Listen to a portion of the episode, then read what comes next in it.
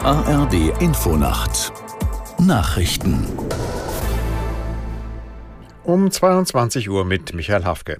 Die Lufthansa kritisiert den von der Gewerkschaft Verdi angekündigten Warnstreik des Bodenpersonals. Das Unternehmen reagiert mit einem deutlich ausgedünnten Sonderflugplan von Dienstag früh bis Mittwochmorgen.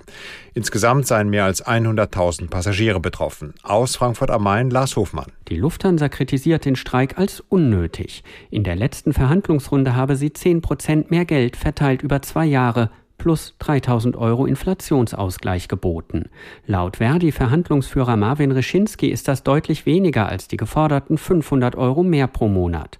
96 Prozent der Beschäftigten hätten das Angebot der Lufthansa bei internen Beratungen entsprechend abgelehnt. Mit dem Streik will die Gewerkschaft den Druck auf das Unternehmen unmittelbar vor den für Mittwoch geplanten nächsten Verhandlungen erhöhen. Bei der Erstürmung eines Krankenhauses in Khan Yunis im Gazastreifen haben sich nach Angaben des israelischen Verteidigungsministeriums mindestens 200 militante Palästinenser ergeben. Das Militär hatte zuvor erklärt, es suche in der Nasser-Klinik nach den Leichen von Entführten.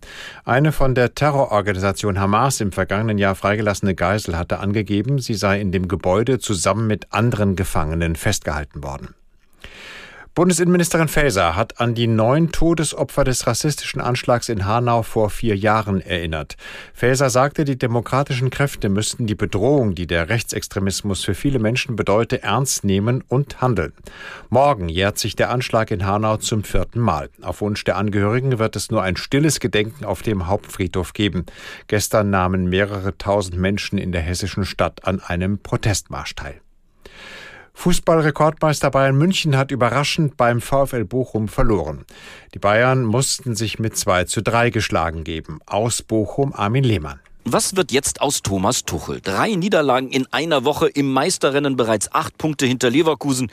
Die Situation für den Bayern-Trainer ist problematisch. In Bochum war sein Team gut gestartet, führte schnell durch Musiala mit 1 zu 0. Doch wie so oft zuletzt wurden vorne beste Chancen nicht genutzt und Bochum nutzte die defensiven Schwächen der Bayern, drehte das Spiel und führte dann mit 3 zu 1.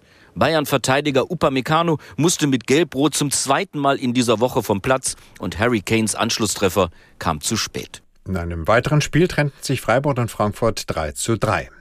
Das waren die Nachrichten. Das Wetter in Deutschland. Nachts ist es dicht bewölkt und regnerisch bei Tiefstwerten von 9 bis 4 Grad. Morgens ist es weiter stark bewölkt oder trüb. Zunächst gibt's Regen, dann später Schauer und die Höchstwerte 5 Grad auf Rügen und bis 13 Grad im Markgräflerland.